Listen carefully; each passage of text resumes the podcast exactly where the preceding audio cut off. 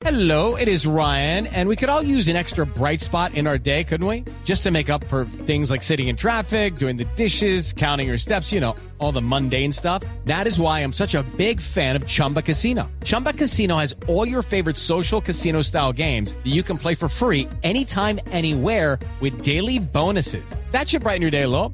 Actually, a lot. So sign up now at chumbacasino.com. That's chumbacasino.com. No purchase necessary. BGW. Void were prohibited by law. See terms and conditions. 18 plus. Bueno, entonces el plan de mochila en Guayaquil. El plan de mochila en Guayaquil, pues es maravilloso. Si te quieres ir eh, desde Bogotá, por ejemplo, el plan te puede costar 148 mil pesos, pero en bus. Uy, hasta Sí, Guayaquil. Ya, ya, Sí. ya le hiciste caras a- al bus. No, no es tan malo, no es tan malo. Son 40 horas de viaje nomás. 40. claro, eso por lo menos hay que dormir en Ipiales. Exacto, ese, ese viaje justamente, el, el primer trayecto termina en Ipiales, ahí te va a costar, hasta ahí te cuesta 115 mil pesos. Y ahí tiene la opción de que si Perdón, se ¿en cansa... Ipiales duerme uno dónde? Eh, eh, sí, hay, No, hay hoteles, no, hay un en buen hotel, sí. lo hay- claro, en Ipiales lo que hay es hospedajes Sí. mochileros, todos los que te ocurran. Y hay un hotel bueno, Todo. hay un hotel bueno, sí.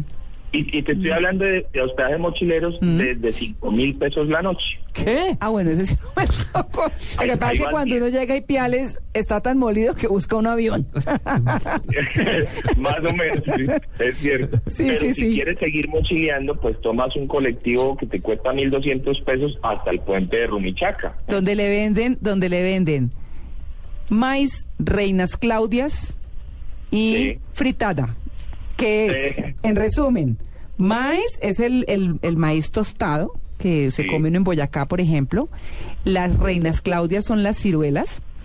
Y las Ah, bueno. fritadas es, un re- es, una, es una bolsita bastante grasosa con papa criolla, cerdo frito y, y maíz también. Ellos dicen maíz. No, Sí. Ah, María Clara, entonces tú ya hiciste ese viaje. Yo hice ese viaje una vez porque iba para Cuenca, Ecuador. Yo tengo un, un primo allá y me fui con mi mamá, eso hace muchos años. Y dijimos, no, fuimos a la feria de Cali, luego nos fuimos para Ipiales, pero de Cali a Ipiales ya íbamos molidos. Además, fue la única vez en la vida que yo me sentí rara porque Ya. estaban todos los afrodescendientes en el bus.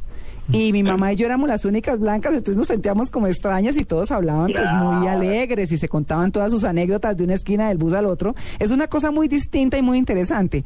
Pero después de eso, cuando llegamos a Ipiales dijimos, ay, no más bus. Además porque es que no hay, no sé ahora cómo sea, esto fue hace muchos años, pero no hay como un sitio donde bajarse a comer algo ni nada. Entonces se suben los vendedores a vender lo que les estoy contando. Reinas Claudias y la fritada y eso. Es un, es un poquitito caótico si se quiere, pero cuando vas en el plan de mochila, todo, todo Ah, cabe, sí. ¿no? Todo pasa. ¿Y de Claro. Ipiales a Guayaquil cuánto hay en bus? Eh, exacto, cuando llegas a Runichaca, eh, pues allí pasas la frontera presentando tu cédula simplemente, tomas un colectivo que te vale dos mil pesos hasta Tulcán, eso dura 30 minutos más, y de allí tomas un bus por 15 dólares, 10 horas aproximadamente, eh, que te lleva hasta Guayaquil. Juan Todo Carlos. salió en 140 mil pesos. Yo no sé si han mejorado, si yo no sé si han mejorado la- los, eh, los buses en, en Ecuador, porque lo- como le digo, eso fue hace mucho tiempo lo que yo estoy contando, pero en esa oportunidad a uno de los muchachos le decían, no, yo le consigo los tiquetes del bus, yo, bueno, consígame la mejor empresa porque en Colombia tenemos un servicio de, de Sí, buses es- excepcional, pero cuando es usted va a ver el mejor bus allá, yo no sé hoy, me puedo estar No, usted no. dice, ¿dónde está? Entonces usted se sube. la noticia es que, es que no sigue siendo el mejor servicio. Sí, sí. Es decir, en cuanto a comodidad. ¿eh? Son, eh, son vías muy buenas, la vía panamericana Sí. es excelente que, que cruza todo el país, pero eh, el, el, el bus pues no tiene lo que tienen los nuestros, en donde hoy encuentras dos baños, wifi, Televisor. Eh, televisores. Cobija. Ya, ojo que ya los televisores son como en el avión, o sea, en, en la cabecera del asiento de adelante. Sí, exacto, exactamente. Entonces realmente, sí, exacto, tenemos una diferencia ahí que nos va a incomodar de pronto un poco, pero bueno. Pero ese es el plan mochilero, Juan Carlos. Sí, es un Sí, plan mochilero, entonces sí, vale. sí, Ahora, claro. Por ejemplo, cuando tú llegas a Guayaquil en plan mochilero, pues el, el malecón lo puedes visitar también, pero por ejemplo para hacer, para aprovechar su zona de ejercicios. Entre las calles Junín y La Orellana existe una bellísima zona verde para la práctica de ejercicios aeróbicos al aire libre, eso no tiene ningún costo. Caminando vas a poder visitar uno de los cementerios más bellos de América, que es el cementerio central. Mm. Este cementerio es bellísimo, se abrió en 1843 y tiene todos los estilos arquitectónicos, es patrimonio cultural de la nación.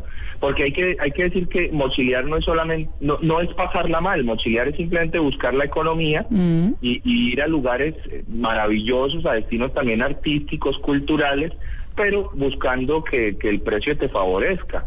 Hay que hacer ecoturismo en Guayaquil, visitar y caminar, por ejemplo, el Cerro Blanco, que es un área de bosque tropical con senderos naturales, con árboles gigantes. Te va a costar cuatro dólares la entrada. No, pues es que eso sí. Estamos hablando de un destino maravilloso y, por supuesto, los manglares de Chorote. No sé si fuiste a los manglares en Sí, María Clara, pero bellísimos. son maravillosos. Es un paseo que se hace en una canoa típica y en donde descubres un ecosistema fascinante. El manglar es un ecosistema maravilloso que, entre otras cosas, quiero de- decirles, porque a mí me encantan los tips de supervivencia, ¿no? Sí. Es em, la primer barrera natural ante un fenómeno de tsunami es el manglar. Nosotros lo tenemos muy mal visto en Colombia y en general en América. Arrasamos los manglares para hacer carreteras y sucede que esos manglares en algún momento nos pueden defender de una amenaza de tsunami. Y si quieren el tip de supervivencia contra tsunami, les tengo el costoso y el barato. ¿sí? Bueno, entonces el, el barato es aprenda a nadar. El- Bueno, Una tabla de surf. costoso, Mira, el, el millonario prácticamente, pero es una cápsula de supervivencias contra tsunamis que se inventaron en Japón después de, por supuesto, el tsunami que arrasó y que mató a tanta gente. Eh, un un, eh, australiano se inventó una casa flotante, una cápsula de supervivencia eh, que cuesta nada menos que 8 mil dólares. Oh, allí cuatro personas sentaditas con sus arneses porque eso da vueltas por todo lado mientras el tsunami te va arrastrando, Claro. pero tiene un depósito de oxígeno, luces y GPS. Esa es la parte costosa. claro. Pero pues si, si tienes 15 millones de pesos, pues cómprate un- una cápsula contra tsunamis. Y si no, por favor, ubica eh, previamente el lugar más alto de tu ciudad, donde te encuentres, obviamente en la costa, y, co- y a correr, se dijo. A correr se dijo y a nadar y a tomar el curso. Muy bien, Juan Carlos, pues muchas gracias. Ese fue nuestro destino y ahora nos vamos a otra de nuestras secciones favoritas.